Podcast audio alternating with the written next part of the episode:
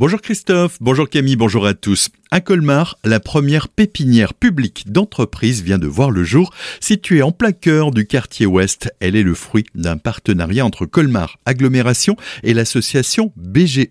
Objectif, accompagner les jeunes entreprises dans leur développement. Les précisions d'Éric Stroman, le maire de Colmar. On est en face de l'hôpital Pasteur et en face d'ailleurs de la maternité de Pasteur 2, où on a une vraie maternité et en face on a une pouponnière d'entreprise puisque on va louer une dizaine de bureaux, des ateliers, quatre ateliers pour des créateurs d'entreprises et nous aurons également un espace coworking pour permettre à des entrepreneurs qui démarrent, en tout cas qui ont moins de trois ans d'activité, euh, d'avoir un endroit où se poser en fonction de leurs besoins à, un coût euh, faible. Un bureau sera de l'ordre de 200 euros hors taxe par mois, un atelier de l'ordre de 600 euros hors taxe par mois, atelier plus bureau, euh, donc des prix très abordables avec une assurance d'être suivi par BGE, c'est le prestataire qui a été retenu dans le cadre d'un appel d'offres Colmar Agglomération à Notre idée, c'est que au bout de 2-3 ans, au maximum 4 ans, ces entrepreneurs s'envolent de leur propre aile à l'extérieur euh, de cette pépinière d'entreprise. Montant total du projet 2,5 millions d'euros.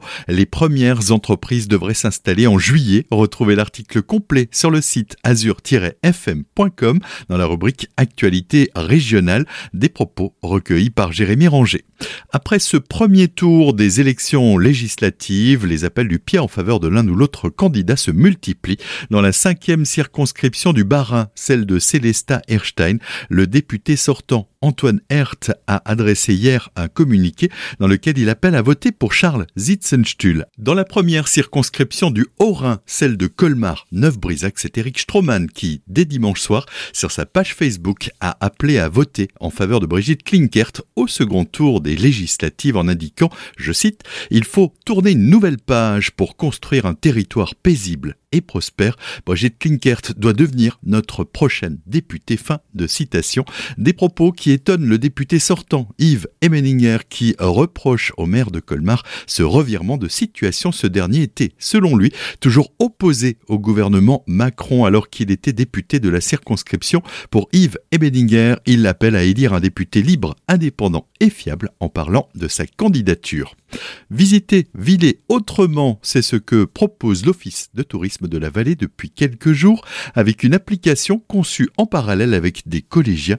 Pendant un an, les élèves ont participé à la conception d'une chasse au trésor pour guider des aventuriers à travers la ville, tout cela grâce à des énigmes.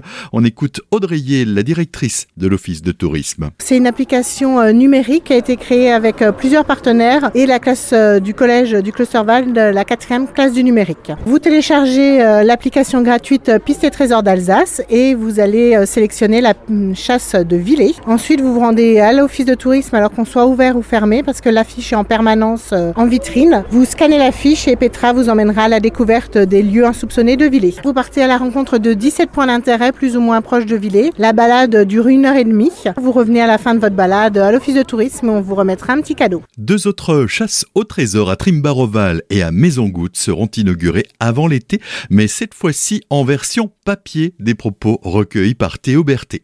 Faire du sport tout en décrochant un emploi, c'est ce que propose désormais Pôle emploi Célesta grâce à un partenariat avec la Fédération française d'athlétisme. Jeudi dernier, 40 demandeurs d'emploi et 7 entreprises ont pu se découvrir à travers différentes activités ludiques et sportives.